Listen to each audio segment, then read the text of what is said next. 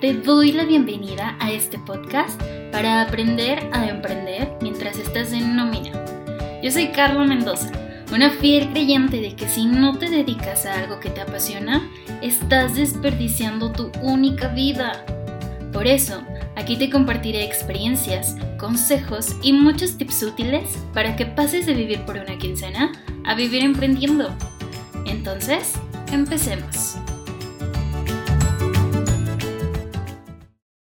Hola, te doy la bienvenida nuevamente a este podcast y hoy te quiero hablar de un concepto que a mí me encanta y que básicamente te lo definiría como sacar a tu cerebro de tu zona cómoda, dándole a conocer cosas, experiencias y sentimientos que de pronto le parecen inalcanzables. O sea, si bien te hablo de comprometerte a tus planes de ahorro y a presupuestar para lograr emprender y renunciar, la verdad es que también es importante que sepas que mereces la vida por la que estás trabajando y que darte uno que otro lujo o gusto, como a veces les llamamos, no debería ser opcional, sino debería ser necesario para apalancarte, para impulsarte y recordar por qué es que estás haciendo lo que haces. Entonces, de lo que hoy te voy a hablar es justo del apalancamiento mental. Y es importante porque nos ayuda a reconectar con este concepto de la abundancia, que es entender que para tener mucho en la vida, para obtener mucho de lo que queremos, hay que dar mucho al universo. Hay que también aprender un montón hay que aceptar en abundancia y hay que acostumbrarnos a que la vida en abundancia existe y que está allá afuera disponible para nosotros.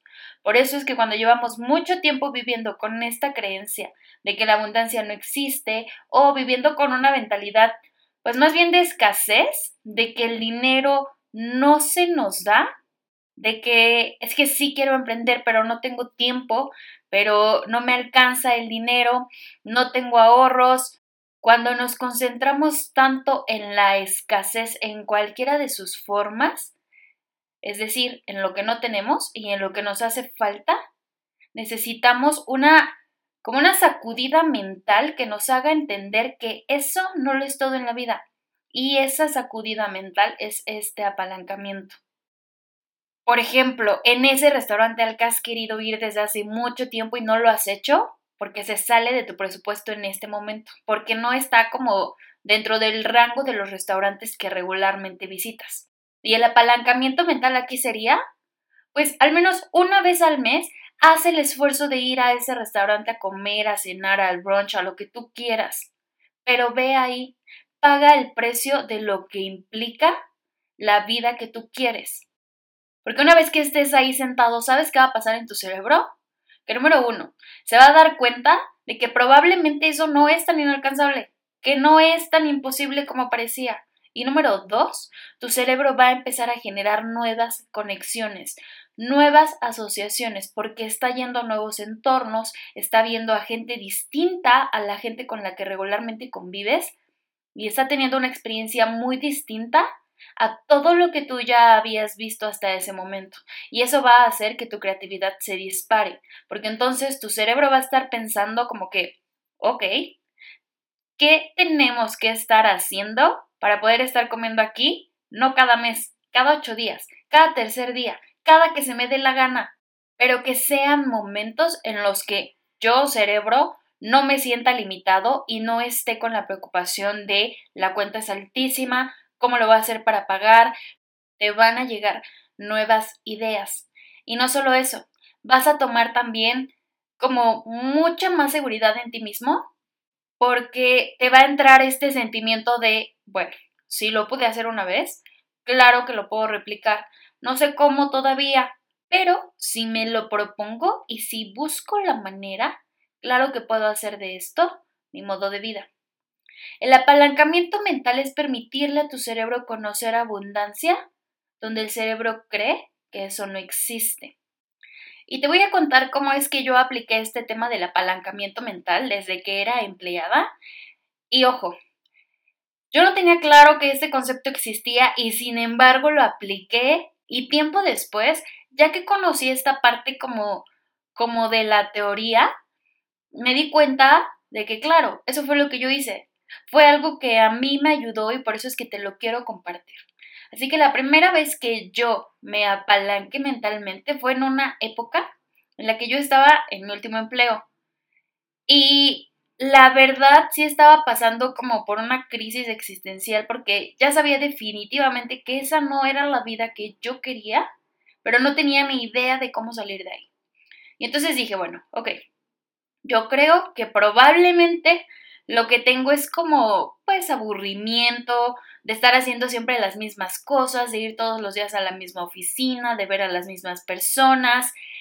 Y yo creo que lo que me hace falta es un viaje. Y me compré un viaje a Europa que solamente duró 14 días, de los cuales solamente 8 eran como caían entre semana, pues eran laborales.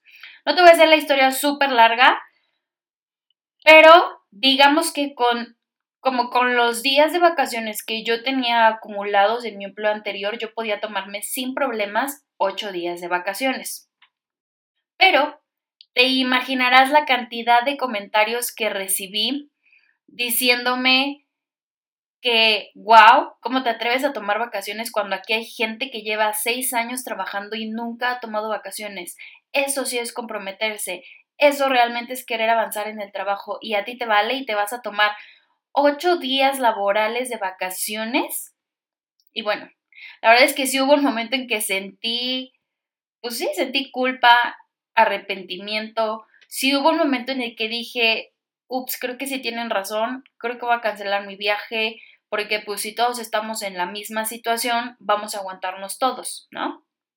Pero creo que esa hubiera sido la decisión más cómoda para mi cerebro, porque mi cerebro lo único que conocía en ese momento como, como ambiente, pues eran las únicas relaciones que yo tenía en ese momento. Claro que si no le hubiera puesto ningún nivel de incomodidad, jamás lo hubiera sacado como a un nivel más elevado de exigencia y jamás lo hubiera retado a generar nuevas conexiones, a activar la creatividad, a entender que allá afuera hay un montón de alternativas de vida. Así que con todo y todo, me aguanté la pena, me aguanté el cargo de conciencia que en ese momento sentía y me fui de viaje. Y una vez estando allá dije, oh my god, esto es maravilloso, esto es lo que quiero hacer toda mi vida. O sea, no solamente el tema del viaje, sino el tema de poder elegir, de poder como decidir sobre mi tiempo totalmente, sobre mis días, porque la verdad es que fue la primera vez en muchos años que yo tuve el control absoluto de mis horarios y de muchas cosas en mi vida.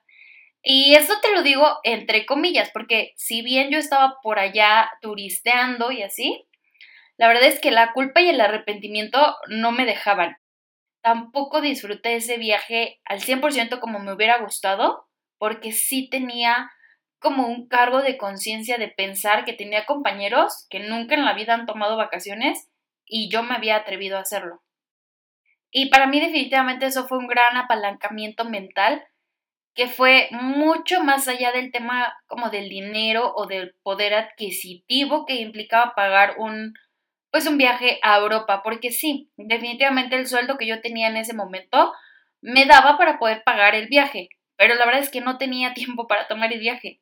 Incluso les puedo decir que mucha gente que trabajaba a la par conmigo no ha tenido experiencias de, no ha tenido oportunidad de tener experiencias de ese tipo, incluso cuando el sueldo, o sea, el poder adquisitivo les da para hacer viajes de ese estilo. Y hasta la fecha, el tema del apalancamiento mental es algo que aplico todos los días de mi vida. Siempre tengo en mente cosas que me hacen sentir abundante, que me reconectan con esa sensación de abundancia y que me recuerdan por qué es que me paro todos los días a hacer lo que tengo que hacer. Y yo te lo platico en un viaje, pero créeme que son cosas tan sencillas como, no sé, comprarte todos los productos para tu rutina de skincare. Puede parecer una tontería, pero te lo digo honestamente. Hace como, no sé, hace unas semanas Resulta que me dio dermatitis en la mano porque estamos pues en pandemia y por tanto gel antibacterial y alcohol en las manos. Mi piel es, eh, pues demasiado sensible y lo está sufriendo mucho. Entonces me tocó ir a la dermatóloga y la dermatóloga me dio pues tratamiento para la dermatitis, pero también me dio toda una rutina súper mega especializada con productos dermatológicos para el rostro. Jamás en la vida yo me había puesto productos como de alta gama en la piel, vamos, para el cuidado. Había utilizado cremas, desmaquillantes, agua micelar, cosas de ese estilo, pues de marcas que encuentras en el supermercado. Jamás me había puesto a pensar que una rutina de skincare te puede llegar a hacer sentir abundante. Y cuando yo salí de la farmacia y me compré todas mis cremas, dije, oh my god, esto es, o sea, esto fue una inversión realmente porque es dinero que bien pude haber utilizado en otra cosa. Pero luego, cuando lo sentí en mi piel y dos semanas después, cuando estoy viendo los resultados en la piel, no te puedo explicar la abundancia que me transmite saber que estoy cuidando mi piel con cosas de tanta calidad. Jamás en la vida voy a volverme a comprar marcas distintas a las que estoy usando en este momento y por mucho tiempo. ¿Por qué? Porque este apalancamiento mental me ayuda a elevar mis estándares, me ayuda a recordar que allá afuera hay mucho de todo para todos. O algo que a mí me hace sentir súper abundante y que me apalanca muy, muy, muy cañón es, por ejemplo, comprar todos como los alimentos o mm, snacks, cosas de mi despensa que son bajos en calorías, libres de gluten, orgánicos, bla, bla, bla, de ese estilo de alimentación. Porque número uno es la alimentación que a mí me gusta darle a mi cuerpo. Y número dos, o sea, hace años yo hubiera pensado como que eso es una ridiculez, es una tontería estar comprando productos de, vamos, de despensa a sobreprecios solo porque la etiqueta dice orgánico o solo porque dice whatever, no sé, libre de azúcar o lo que sea.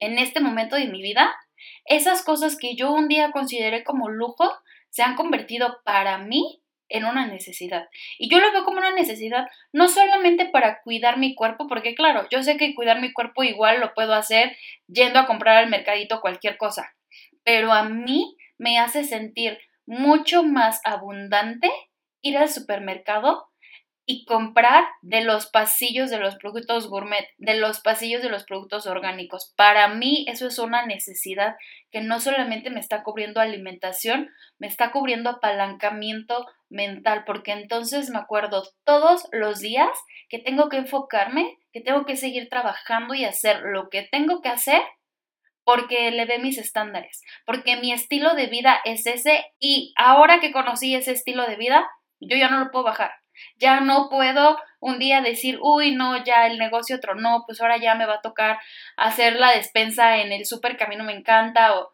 no, no, no, no, yo ya elevé mis estándares y todo es un tema de apalancamiento mental.